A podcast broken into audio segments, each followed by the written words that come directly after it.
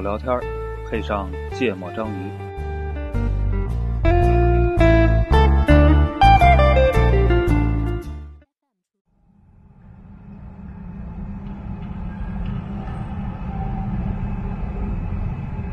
When technology becomes God, when darkness covers the sky, when beast eats the live crops, when human lost humanity, enter the world,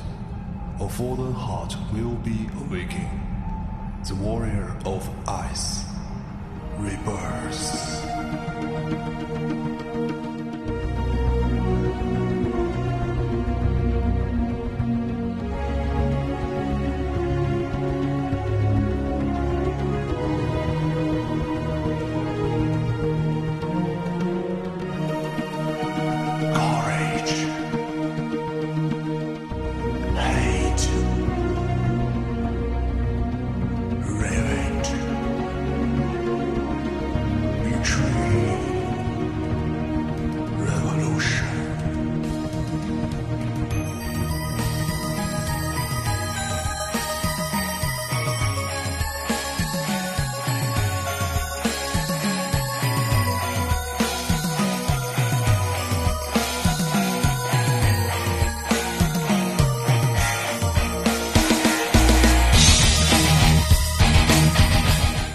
大家好，欢迎收听《芥末章鱼》，我是顾哥。一泽，娜娜，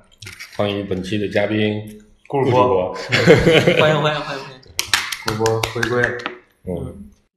啊这期又是我们黄主播贡献的，我觉得现在就不，这期是全全国网民贡献的话题。啊、以后就叫娜娜章鱼好了，这节目、哎 好，芥末娜娜， 听起来不太好吃 啊，这个名字。 肉太瘦了，对对对，嗯聊啥来着？啊，最近发生了一个挺厉害的事情，嗯我觉得蛮酷的事情。嗯，行为艺术嘛，对，我觉得挺酷的。然后，我觉得这也是为数不多网络上好评明显大于差评的一个事件嗯，啊、就是这个夕阳红粉丝团团建打榜运动，嗯，啊周杰伦夕阳粉丝团，对对对对夕阳啊红粉丝团，就说这个周杰伦的粉丝团们，因为被嘲笑的说这个周杰伦这数据也不行啊，为什么嗯演唱会的有粉丝票吗啊，啊有粉丝嘛，为啥演唱会的票都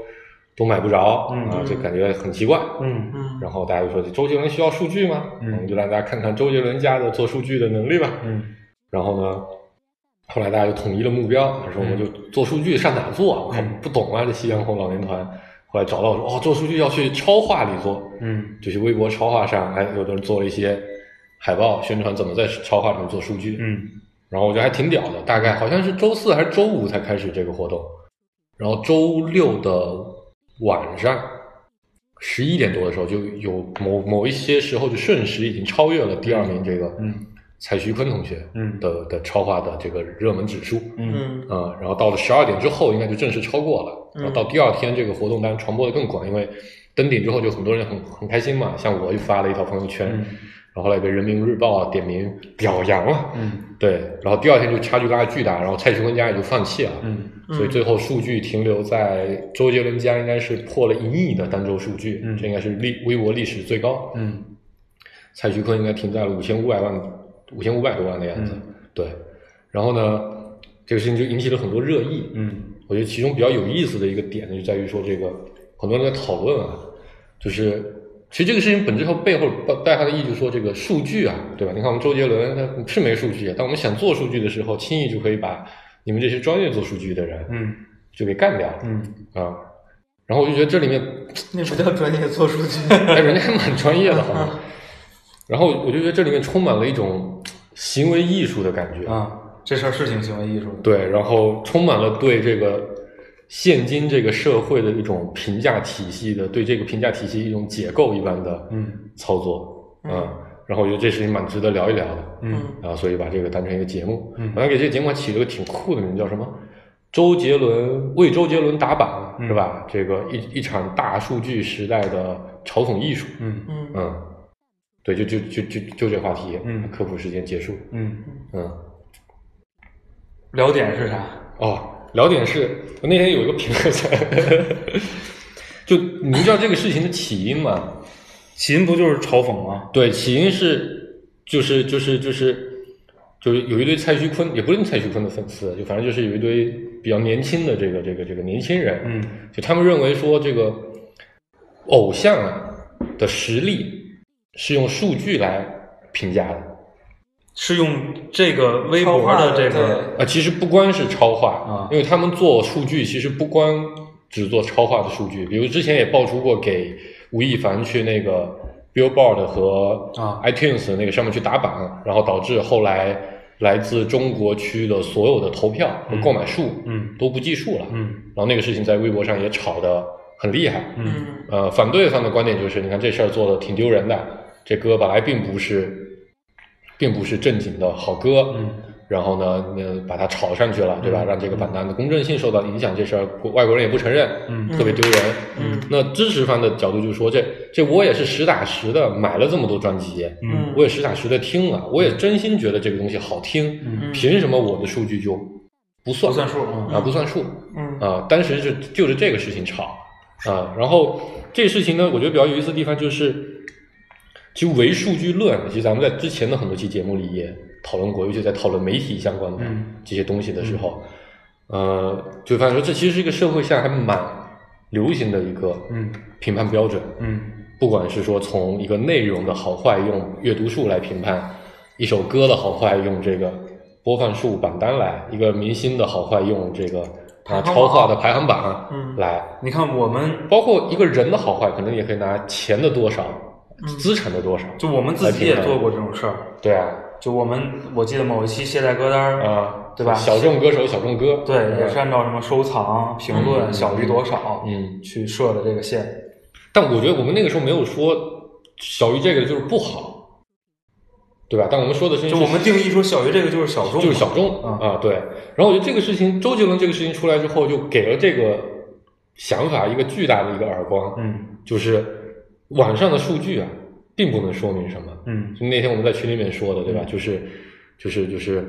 我们曾一直认为，比如说网络上有大量人发表意见也好，大量人嗯对某种行为统计也好，好像就代表了这个世界的一个情况。嗯百分之五十人支持，百分之五十人反对，嗯或者百分之九十人支持，百分之十的人反对。嗯我我来玩。但是，当你发现在这个事情上，当一个具有国民度影响力的这么嗯一个事件发生的时候，真的有更多。其实我觉得也没有影响到很多人，比如我们在座三位，只有我参与了这个事件，嗯这两位其实也算是周杰伦粉丝，也没参与，嗯嗯就哐哐把网络上那个维持了很久，看起来很厉害的那么一个嗯数据的标杆，嗯砸得粉碎了，嗯，嗯。 对，就是我好像也没有说是要聊什么，是吧？对， 但但是让我想起了之前说为什么对要聊这对个啊对，对嗯，我真是正经指着数据吃了十年饭，对这个，嗯给大家科普一下，顾哥和一泽主播都是在大数据行业里从业了将近十年。就是反正就是靠这个事业指标，这个事业在产生数据这个事儿嗯，，产生数在做生意据，进行计算各种指标来活着。对，嗯，就是这些情况是个特别常见的情况，叫做样本偏。嗯对对，这个在市场调查里边，就是你的调查方法论就是错嗯，嗯， 就它对，就反正就是你样本偏，嗯哼，对吧？嗯，然后样在一个偏的样本里边呈现出的结这果，个，嗯不管是排名、的。嗯分布，嗯嗯就各种各种统计维度的结果。嗯嗯然后，如果你不考虑这个样本偏，直接扩大到，就直接认为这个样本可以代表全集，嗯那肯定会就是出事嗯哼，嗯哼，对吧？嗯所以其实就这个事件本身就是特别典型的，样本片这么一解释，这事儿一点都不酷了，好吧？就是不嗯就关键是说这白样了，就是微博的用户数就是是只这样只的，是一个就特定人群这嘛这。个事儿酷在说，呃，就这事儿行为艺术在说，很多就是认为嗯，这个榜单样本不偏，等于真实世界的嗯人，他并没有意识到样本片这个事儿。嗯哼，嗯哼对吧嗯嗯，嗯然后呢，就突然这个全集删了这个小样本一甚耳至光只，是另一部分子集，对，嗯，就一个更大的集合吧。对一个更大的集合对吧？对一个更大的集合删了这个嗯哼样本一耳光，嗯哼，然后让他知道自己是特别偏的一个一个样本。嗯嗯而且其实就是我我听到这个事儿的第一个想法啊，因为就是做数据，而且是做广告，嗯所以我和我看这个事儿角度就不太一样。嗯嗯就是就在在广告行业啊，作弊是没有办法避免的，嗯嗯，这个市场也需要。 你这话讲的，所以呢，就是所以你是认同蔡徐坤的粉丝的？我所以所以这个事儿是普遍存在的。嗯但是呢，反作弊这波人其实也不停在更新自己的这个技术或者能力，嗯再去反作弊。嗯但是其实有一种作弊是约定俗成的，是是很难反掉的，因为人肉作弊这种作弊它就是人肉，它真的就是它是真实数据，或对者说你很难定义它是一个虚假数据。对它，它很难定义，就是你从任何角度去评价它，它都跟真的一样。但只有在一个另外一个方法论里边，它才它才算作弊。嗯就是比如说，我们那个说这个投票只能一个人投一次，嗯嗯怎么才能实现这个事儿呢？之前的好多人说，那个最早都是什么？我访问的时候就能投一次 UV，都嗯一个一个一个 session， ，IP 嗯一个 session，啊，最早是一个三对，或者一个注册 ID。对，对，用用这种方式去投票。然后后来就说这不行，这个一个人可以弄好多个，就变成说用手机号。嗯嗯我操，你发现这也不行，因为有的人他办好多手机号就为了投票，嗯对吧？然后你从你的这个方法论里面，其实是说你手机号就一个嗯真实的，对然后我确实投了对，所以你没有办法判定他作弊对。但是他不符合说一个人只能投一票这个方法，嗯这个评分标准。一个手机号只能对投一个是符合的，嗯对，所以就是我会我会认为说，评价一个粉丝他到底红不红，其实是说有多少人对一个一个明星红不红是多少人人多少 UV 在关注多他少具体的人，具体的真实的人某一，个人而不是有多少个手机号或者多少个微博账号。嗯哼，对，所以呢，我就觉得这种我为什么评价他，我说他是一个很难被发现的人工的作弊，嗯这个事儿跟作弊没关系。啊就就是作弊啊，我觉得就是作弊。他认为跟媒体作弊是类似的一个逻辑就是就是他在用真实的行为，行为来去给一个人打榜，但其实从正确的评价标准里，是一个人只能打一次榜。不是，不我不我就不我这就是这个事儿的核心不在于那个谁的数据真，嗯谁的数据假。嗯我觉得啊，嗯嗯我理解这个事儿是说，我举个什么例子呢？比如这个世界上只有咱仨，咱仨自己发明了一个棋嗯棋类游戏，嗯哼只有咱仨玩儿。嗯然后咱仨玩儿里，比如黄世博的胜率是百分之九十，嗯嗯，然后我操，我们都坚信黄世博是这个世界上最牛逼的人，就是对下棋最厉害的人。我知道，就是你说的这是一部分，就是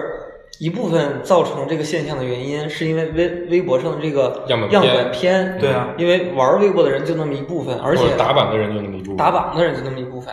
但是我关注的是说这帮人怎么打榜，一天不干别的，就为打榜而打榜。嗯哼就是一个人可能注册好多个号，嗯刷好多遍，嗯而且每天可能准时用所有渠道的，一个人用所有渠道的方式，可能一个人盯好几十个人用。嗯对他但是们他们有的有几百个账号的，对啊，但是其实真实的场景是说一个人只能当一个人员，我觉得这也是存在差距的。就哪怕周杰伦这个这个夕阳红，粉丝他团这个活动，我觉得绝大多数人也不是那种，对，嗯没有专业做数据嘛，对我就专业的，我就天天每天跟上下班儿一样去打榜。嗯所以就是虽然是五千万跟一个亿的差距，但其实本质上覆盖的人人的差距可能是几百万跟一个亿的差距。啊啊，首先我要更正一下，这这个几百万啊，就这一个亿啊，并不是人数，这个是积分数嗯，啊，所以它跟人数不等同。对对对这其其二，这个积分呢，也不是说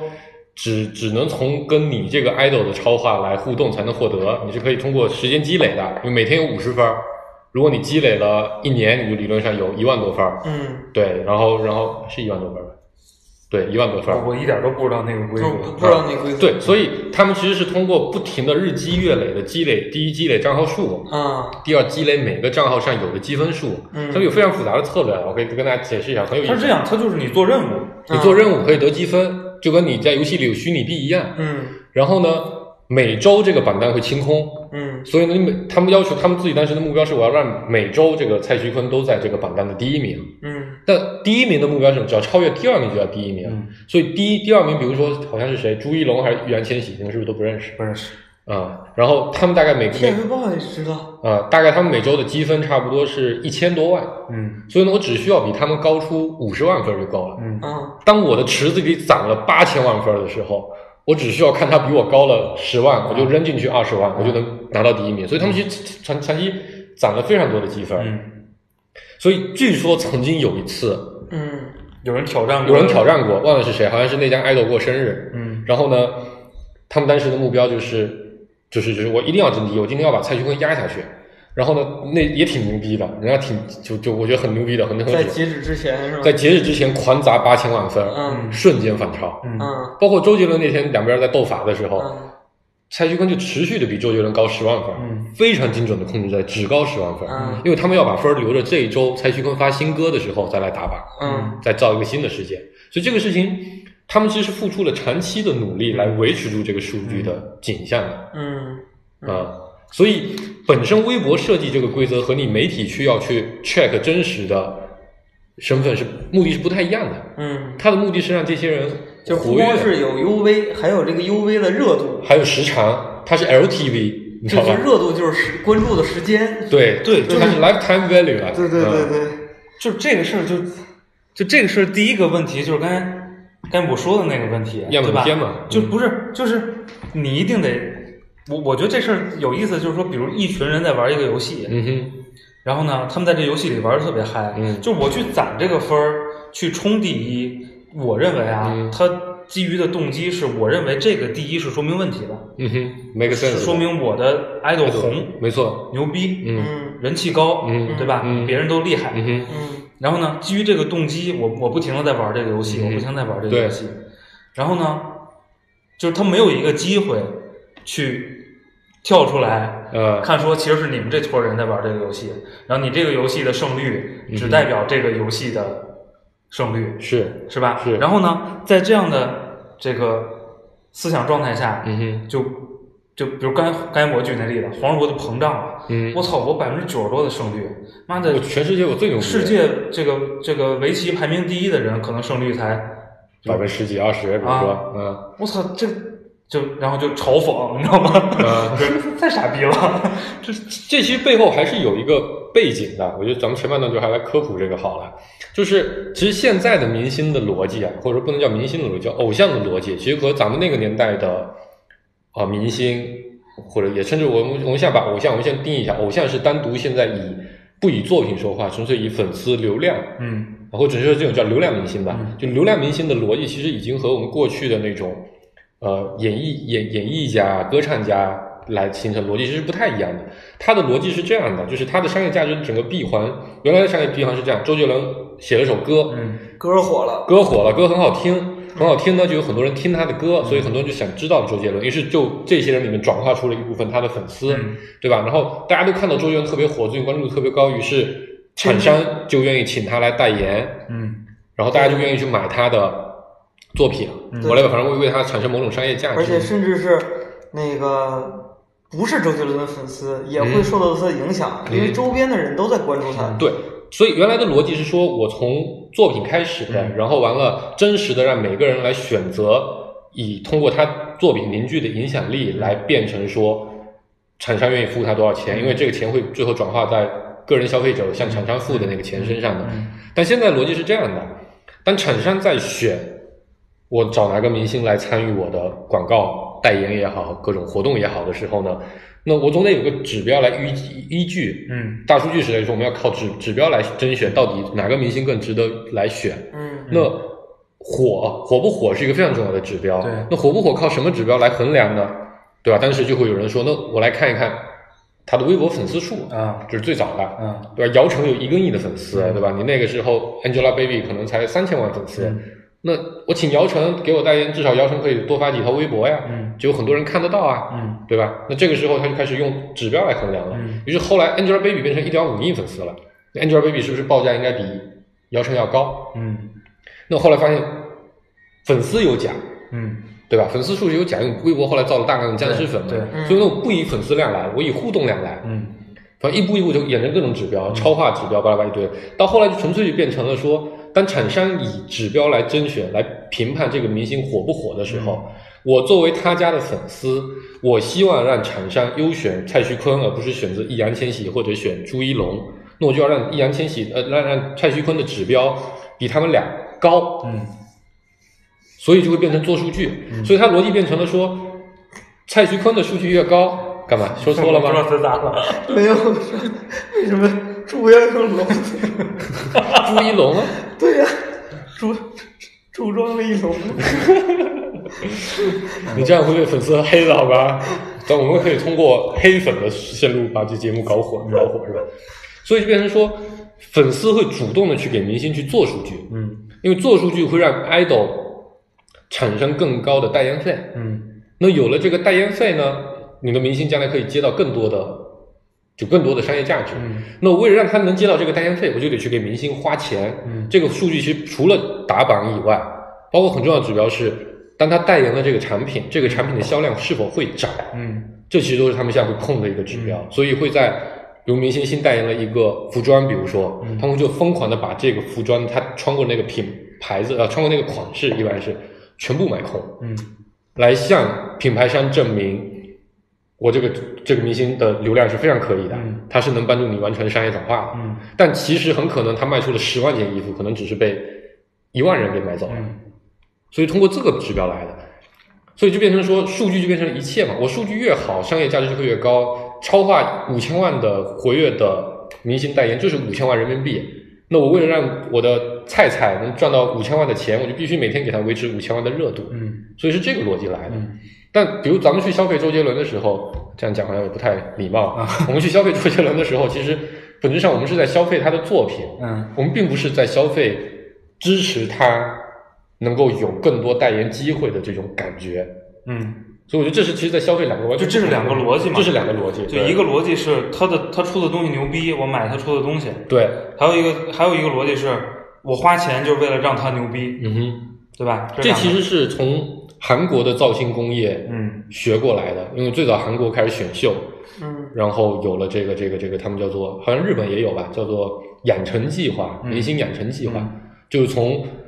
海选的第一天开始，呃都由粉丝来决定到底谁能出道。嗯那那所谓的决定本质上就是投票，所谓的应援，嗯你买多少东西，花多少钱，能不能给他请来好的歌手来给他唱，能不能给他买到好的编舞老师给他编舞，嗯，其实都是这样的。就众筹嘛，啊，对，所以我觉得现在也变成说，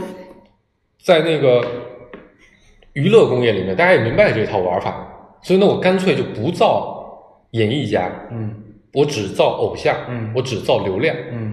就是我造出一个虚假的数据偶像来，嗯那一切以数据说话的时候，那我通过这个数据可以拿这个数据来再来变现，嗯像厂商也好，像各种代言也好，甚至像粉丝也好，对吧？它其实收割以后就变成说，我原来最早是向厂商收割嘛，我数据是假的，嗯但是代言费是真的。嗯后来变成数据是假的，代言费是真的，但代言费是本质上是由粉丝在二次支付给、嗯转移支付给了这个这个这个厂商，因为我要去买厂商家的东西嘛，嗯才能保证下一次嗯这个坤坤还能有下一次的代言，嗯啊、是这么个逻辑。嗯我这个其实是一个巨大的变化。嗯，嗯对，我们说就是说回到数据这个事儿啊，嗯就是，嗯、你所谓的这个这个呃唯数据论呢，嗯它是有，我觉得是有一个历史背景在。特别特别难以突破的一个基础的，嗯对吧？我觉得这个基础就是人性的弱点，对吗？因为我们天生恐惧未知不确定，嗯对吧？嗯我们做很多努力都是为了消除消除不确定性。嗯对吧？嗯然后呢，其实就一定程度上，数据本身它是对你人的语言体系的一个补补充，充数学是对语文的补充嘛。就是比如我们说特别好嗯和好，嗯，就是一个差别有多少呢对？一个好里面可能有很多含义，嗯对吧？嗯然后特别好可能跟特别好也不一样，嗯然后它看起来，嗯哎，如果我摆那两个数，嗯它是可比的，对，对吧？我是很能量化的，我是能搞定这个事儿的。嗯哼，然后呢，我做很多选择，好像是我摆了一些数，嗯，然后呢就能证明我这个选择是对，有理有据的、有理有据的，对吧这，嗯合理的。嗯，就是就这本质上，我觉得是是是是我们天生对这个不确定的没错恐惧，没错，然后我们就必须得依靠一个东西，嗯哼，让让这个东西嗯，变得可解释，嗯哼变得让大家能够认同。嗯，然后，特别是你要说服你的老板的时候，对，你刚才说这个，我就想起每次一个需求评审的时候，他说这个东西没产品，别人说有产品，我觉得我特别需要，那拿数据说话，对，这种时候都很想走人。就我觉得，我觉得这个逻辑没错啊，嗯这个逻辑没错。但问题是它不太可但你执必行你必须要去仔细的讨论，就是什么数据对你可以这个数反据映的来源，对吧？嗯你的统计口径， 对吧？你用的统计方法是什么？嗯然后呢，你跟它比的那个东西，也一定得在同一个平面上去比，没错，对吧？嗯在同一套体系里去比，嗯哼，就是，呃，之所以这个唯数据论闹闹很多笑话，嗯哼我觉得，我觉得就是比如你刚才说的那个例子，在各个组织里边儿，嗯如果老板特别希望大家用数据说话，嗯一定也会出来一堆，利用数据的人，对，就是 因为这这数据有很多种解释这的有方法，太多办法了，对吧？我我我我我把两个东西放在一起比，然后嗯我就是你别说数据本身就有很多这种解读的方法，玩法，对对是吧？的你再加上数据呈现的形式，对有很多玩法。嗯哼，就是如果你是只关注这个指标本身，本身就是你你就是为了消除不确定性，嗯哼，然后你不是想真的弄明白这事儿背后到底是个是怎什么样的东西对那那就会出很多特别糟糕的嗯情况。嗯，一泽还是挺厉害，什么事儿都能聊回工作上。不是、啊，我们这期不是要聊数据吗？ 啊对，但我觉得这是一个这是一个社会层面的事情，我觉得现在大家就都是这么一个大状态。我觉得这背我自己理解，这背后的一部分原因是因为，呃，互联网的发展导致你可以统计到了大量的数据。不，我就我我我再给你举个例子啊，嗯就现在很多场所，尤其北京，嗯有些酒店、有些写字楼、有些咖啡厅、门口都喜欢摆一个屏幕或者摆一个牌子，嗯说说室外的片面点五是多少，嗯室内是多少。嗯，就我每次看到这个牌子，我都想知道它背后的逻辑这是计什么算方法是对什对对么。对，统我计这我这一口径开门，它会不会变高了？就这两个东西到底放在一起比合不合理？啊嗯就嗯你嗯你这个值到底是不是真的是那个值？对，这就嗯你原来可以感受到，好像走进这屋子空气好了点儿，嗯外面空气差，但你是没有办法就统是计到的。如果你不想这些，嗯你只看这个结果，你会觉得非常安心。我操，嗯，这个嗯这个建筑内很空气很好，，对对然后湿湿度温度很适中，对，是吧？嗯就是我觉得绝大多数人在今天，就是你盲目的面对一堆数据结果的时候，一定都是这种这种状态。嗯，就是盲目的信嘛，是吧？就是这种。但你确实你不下意识你地不可能信花这么大的成本一直去怀疑这些事情，对啊一直去对呀、验证。但我觉得这个情况其实特别可怕，嗯对吧？嗯就是我觉得这我不知道有没有人做这种实验啊，啊我觉得真的可以做的。我我就在门口摆个牌子，比如我可能空屋里的空气质量更差，嗯，那你你进来一堆人，然后你随机抽一些人去，有啊，这不蛮测的那个测红酒，不经常干这种事儿吗？就你就你门口摆个牌子，你啊你进你进来就问他们，对吧？就是说你你你感受对是好，还是测不红好？酒不经常这么干吗？两瓶一样的红酒，对旁边摆上不同的价格签儿，然后让他喝哪杯好喝，对百分之九十都会说贵的那杯好喝。就这种情况下想，就骗老板，当然嗯太容易考了考考考验这个老板的智慧是吧？嗯但你骗大众太容易了，嗯，骗老板是什么呢？老板最后都关心的事情是收入是多少，利润是多少。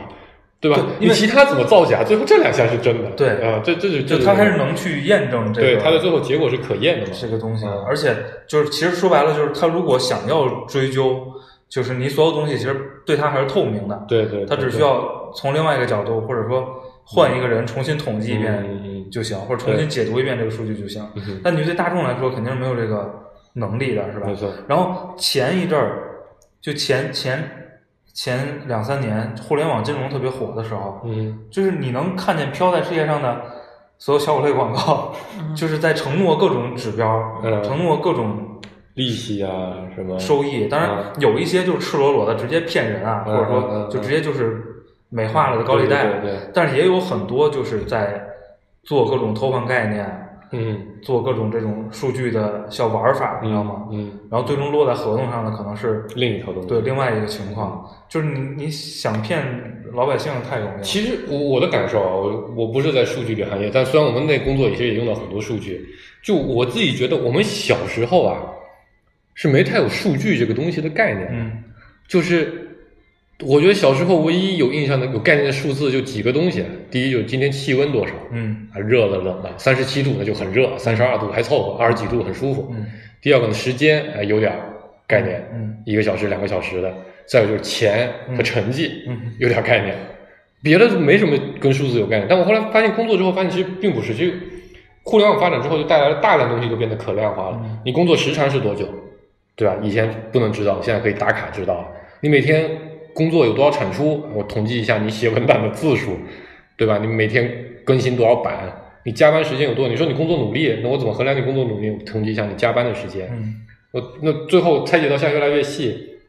你说你你你你今年为公司贡献了多，我拆一拆你 KPI 里面有多少给公司贡献的收入，嗯横向衡量出来你这个人值多少钱，嗯呃各种各样的东西，包括你有多少用户，用户都是谁，都干嘛。有多少人在你上面买了 A 东西，有多少人买了 B 东西，买了 A 东西又买 B 东西，有多少？这些东西都变得可以统计了。以前其实是非常难的，嗯以前你想你去买东西，小卖部，然后就是看一看啊，这六块钱，算了算了，五块就行了。你是没有办法知道自己的这，甚至很多人，我觉得那个时候都很难统计自己的商店的真实的经营情况。你觉得大概嗯算一算，哎，这进了一箱货，冉州卖完了，我下周可以再进一箱。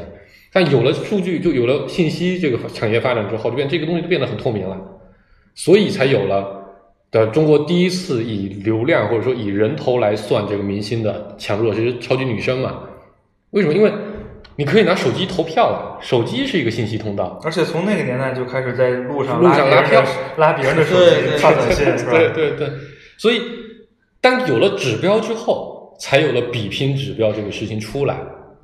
对吧？以前我们看东西，有的时候比如我们看个谁的小说，啊，这小说特牛逼，哎那小说我觉得很垃圾，这个我觉得大家多少是有点共识的。其实到了现在这个时代，大家就产生了一种困惑。我觉得这个小说写的特别好，嗯那个小说写得特别垃圾，嗯但这个小说只有十万的阅读量，嗯那个小说读了一千万，嗯到底哪个小说好呢？嗯我觉得这是我们之前讨论过很多的问题，对吧？对就迷蒙为什么能火？大家都说迷蒙写的东西是毒鸡汤，但是数据高啊，能挣钱啊，那群众喜欢啊，你凭什么说明群众点击的那东西不代表他的真实喜好？就是，所以说，就是我我们自己啊，就我、嗯我我们公司自己，在出任何数据指标的时候，都会花很长时间在整个组织里去宣贯这个数据的含义嗯和统一大家的嗯数据来源和公式，嗯，以确保我们在说的是同一个是事儿一个事儿。对，然后但你们毕竟面对的是一个封闭的一个集体，对，我就说，就这种偏差，其实真不是。就我我想回应你刚才那、嗯那段话，它真不是现在才有，但是现在极大的嗯放大大了，因为它无处不在因。为我我我之前看过一个例子，讲的是历史上哪个战争，嗯我忘了，应该是呃春秋战国时期的战哦争，就中国中国历嗯史的。然后呢，呃，在史书上记载的是，那我觉得这个这个东西真的古人就会玩这种数字游戏，你知道 吗？它叫做我忘了具体数字了，不嗯准确，就就你就意会一下就行了。比如四千甲士，嗯四千个披着甲的战士，四千甲士可能击溃了对方，比如十万大军。嗯，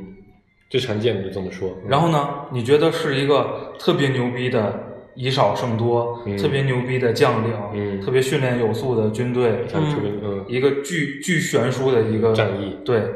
但是他用的是完全不一样的名词，对吗？这边叫四千甲士，嗯那边叫十万大军。嗯但这个事儿他也没有作假，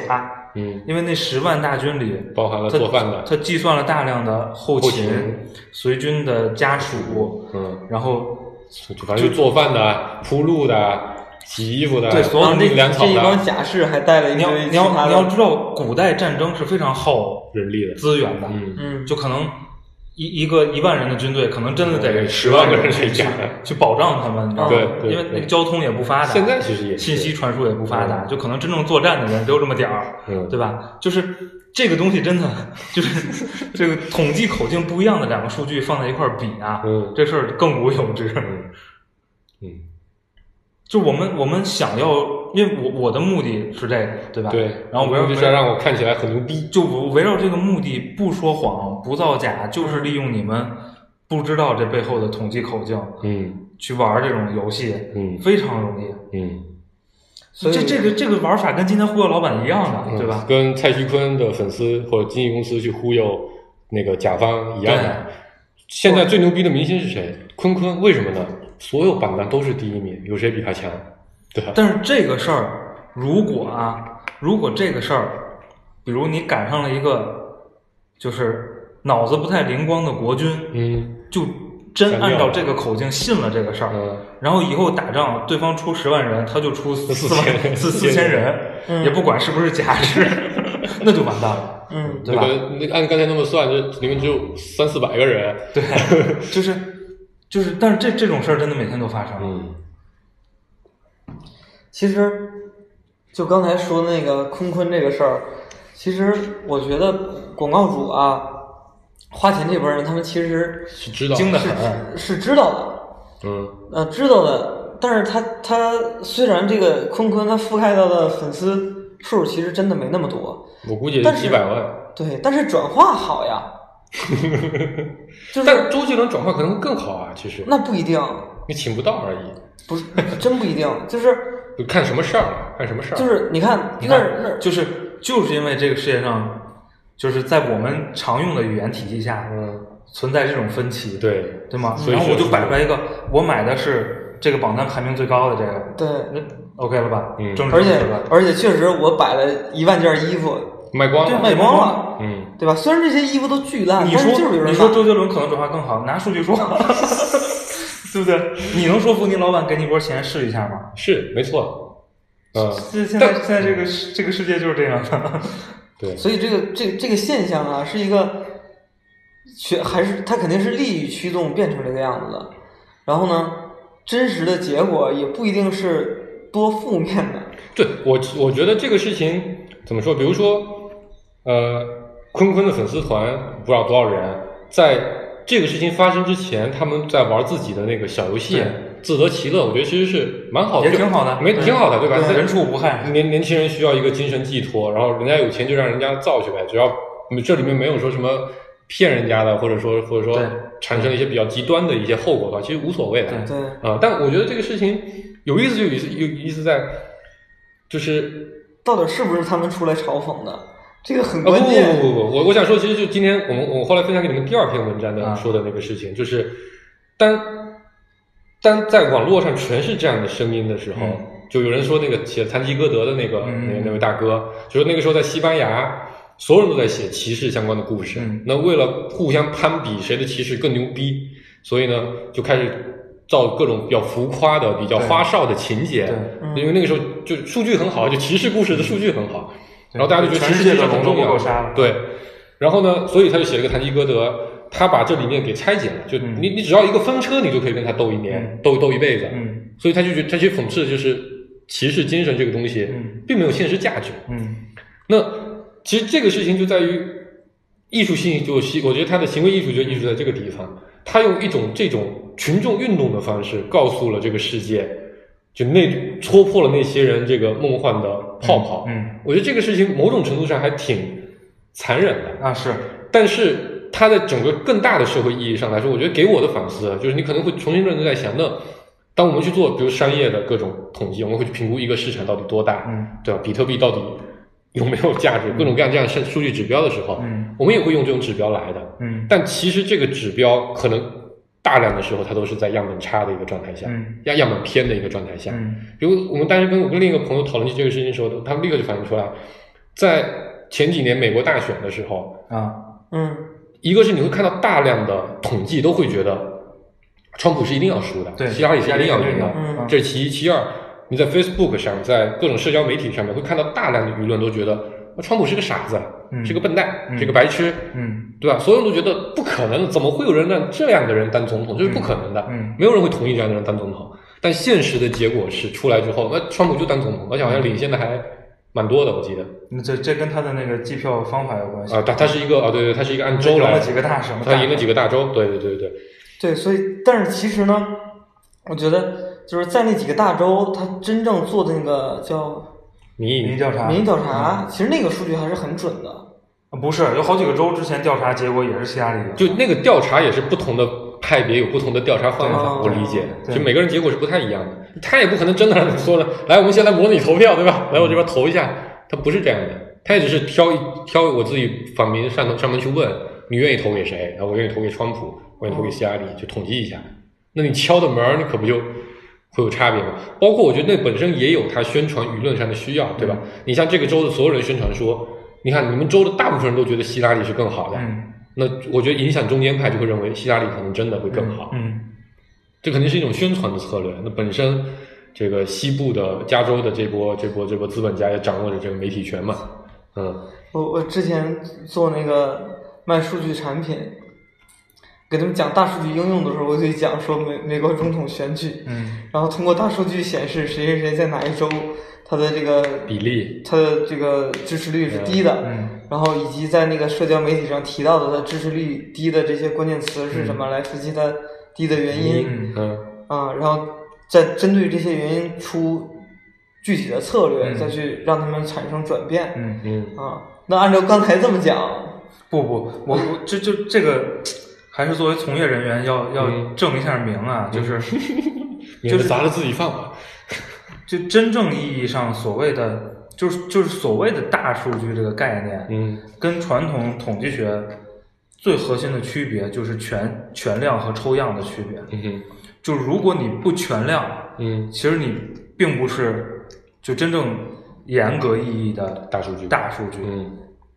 对吧？就是它最大的是说我可以把所有数据都算一遍，对我可以通过巨大的计算能力，而且统计能力、收集能力，对，呃，包括说是行为是抽象行为，而不是抽象你的问卷结果。把在一个命题下的全量数据全算一遍，嗯哼，来消除嗯样本嗯，造成带来的偏干扰差。没错，嗯，对我我刚才说那段是针对于他说 Facebook 那个，对，但我刚才我是说我理解你说的，所以说，我觉得那个那个美国大选的这个这个之前的呃这个这个调嗯查哼和比如那个新浪微博那个榜单，嗯，这肯定不符合大数据是吧？对，嗯或者说你要去约束这个题目，嗯，对，是新浪微博里面最火的明星是谁？或或者者说新浪微博里面榜就这单个最榜单里最火的是这不这对对，嗯或者这个榜单里谁最牛逼 的积分 积最分高最的人多的人是谁？积分最多的粉丝团是哪一家？ 对，嗯就这些你这个数据都可以证明，对，对吧？你说对你说你在这个但但我自己理解，我理解其实其实其实就有两层原因啊。第一层就是说，就是我们想知道一个问题 A，我们认为一个 A 撇指标能证明这个问题，对吧？但其实很多时候可能 A 撇指标并不能证明有对有样本差的问题，对有有指标设设计的问题。对我觉得更有更有意思的第二个事情。第二个事情其实就跟刚才顾哥说那个 Facebook 统计负面词汇来反过来分析我为什么落后的原因类似，就是一旦有人参与进来，而且人是一个持续参与的一个状态里，这就变成了一个二级混沌系统。对。就就就就就跟你去预测明天的股价一样，当我知道这个指标会代表着某种含义的时候，我就可以刻意的去影响这个指标，然后反过来来操纵这个结果。嗯，对，我觉得其实其实蔡徐坤就坤坤和商业组织的那个这个这个代言交换的这个过程，其实本质上就是这么一个逻辑。嗯，那 Facebook，我我如果要让大家营造说，我发现营造说所有人都支持希拉里，那希拉里就更有可能赢。我就可以在社交媒体上用用用一个人一百个账号的重复劳动来制造这样的一个数据指标，对吧？这完全是可以的。所以我就觉得这是这是这个时代现在面临的一个一个命题，就是我们所谓的大数据的，或者说所谓的全量统，Facebook 也很大，对吧？它几乎覆盖了美国所有的人。它虽然可以不看起来像是构成了一个全站的统计，但其实本质上它是一个被二次污染过的一个数据系统，甚至它可能因为某种原因又赶跑了很多人，没有在 Facebook 上表现出它的行为数据。嗯所以，但这个社会其实现在还在倾向于，至少在这个事情发生之前，我们一直觉得这个事情特别的合理。嗯 Facebook 上的数据是什么样，或者微博上数据什么样，头条上数据什么样，公众号的数据什么样，就代表了某种的民意。嗯但其实这些数据可能都是被污染过的，都被脏过的。那如果我们要，我其实想说，就是如果我们要在了解这个真实的世界的时候，可能只依赖这些数据指标，反正就变得非常的可那肯笑。定有问题，对，那肯定有问那题。就反过来就会再进而影响我们在很多商业决策也好，在我们很多的日常的决策也好的时候，其实其实数据又变得重新变得不可靠。我觉得是，比如六七年前，群众们还不知道数据会对生活产生什么影响的时候，这些指标是非常可靠的。嗯那个时候我们去统计用户装了什么 APP，是是什么 APP 和什么 APP 之间相关性会比较大，是非常非常准的。嗯现在我觉得很多用户就会刻意的把这些数据给它污染掉。嗯我可以去装一个小号，我可以去做一个栓系统，嗯把我应用和应用之间隔开。嗯我刻意的去去去制造出一些新的垃圾数据，嗯或者我把它用某种中间的办法把这个 ID 给抹掉，对吧？我觉得这个其实给这个时代下一步的，到底你用什么来衡量这个世界的好与不坏？是哦这个这个刻意存在存在多少？那不知道，你又要让我拿数据说话，对吧？就是有什么动机呢？哎，美国存的存在这种无意造成的情况吗，比如刚才我完全们承哦节认目前说到这个宝藏男孩这个事情，对吧啊复分保护这个事情，你看，就我刚才就再举这个复分保护这个例子，这这个例子是这样的，最早最早的 App Store 对吧，以没有以没有 APP，所以大家大家求着大家来上传 APP，APP 多了之后呢，就有个问题，到底什么 APP 好，什么 APP 差，嗯我需要帮助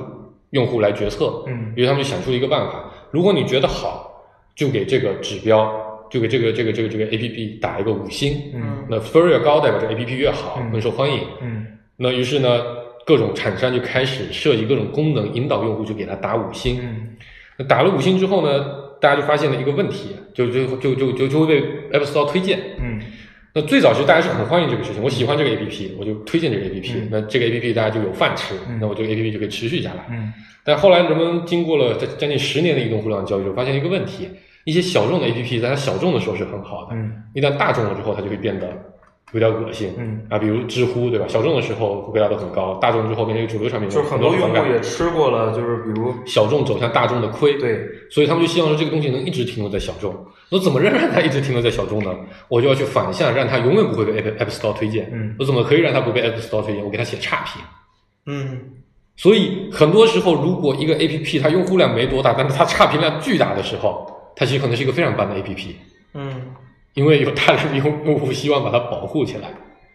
就变成了一个新的数据。以前就我自己在原来做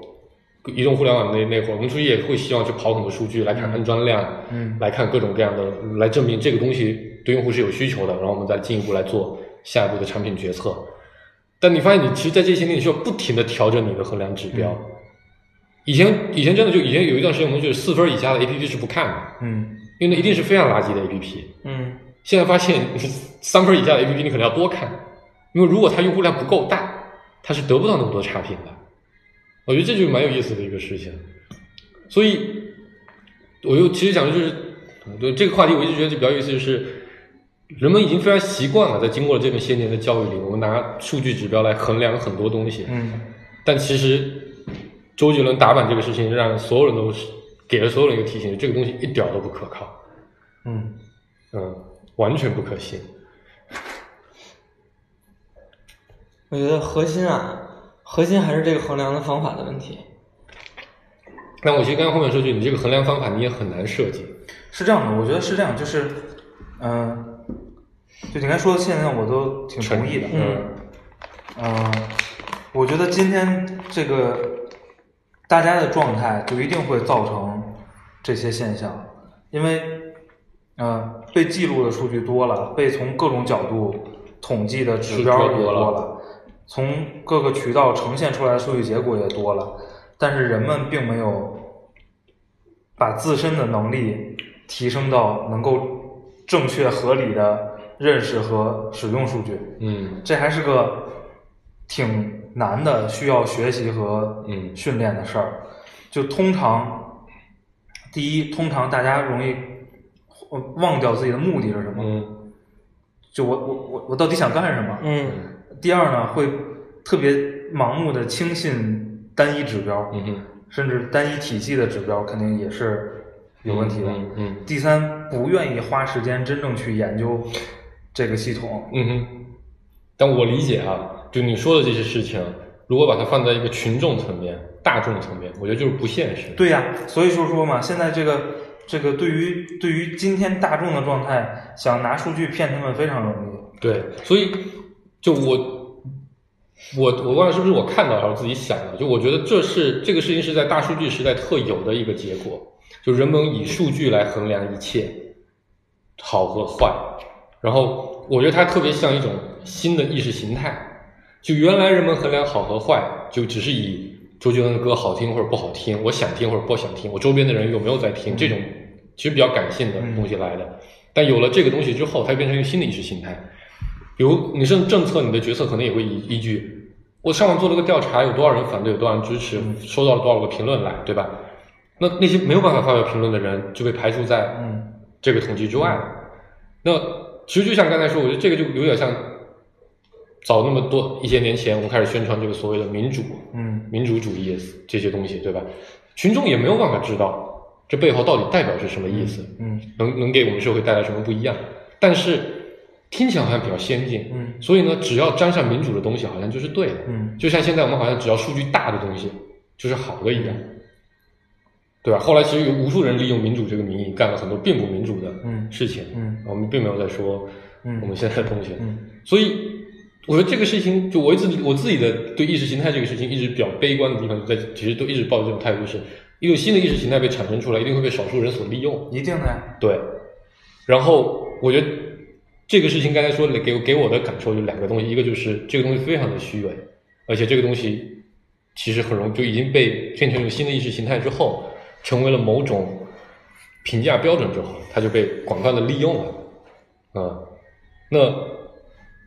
这个时代应该就我们其实需要更多的来讨论和拆解这个事情。对，嗯，就是哎，我发现我的语文真差，就真正数据看多的结果。真正掌握权力的人，比我强多了。其实核心掌握的是对一些东西的解释普权世标准的解释权，没错，对吧？嗯那么数据的解释权也嗯一样，嗯，嗯，对吧？这个事情其实我们可以把这个事情再这么来拆解。本质上，新浪好像在某种程度上，似乎抓住了对明星价值高低的一种解释权，嗯就拿超话的指标来，对吧？但这次群众的这个行为把这个解释权给打碎了，好像又回到人民群众指标的手里，就是到底哪个明星火，嗯所以还是我说了算了。所以就是这个事儿出来，我知道了之后，我第一个想法是什么呢？要做一个网站，嗯这个网站可以叫做叫叫明星真粉丝数排行榜。 嗯你就想掌握这个解释权吗？对我，我来要这个解释权，然后呢，我把这个方法公布，嗯公布什么呢？就用一个特别复杂、成本作弊成本巨高的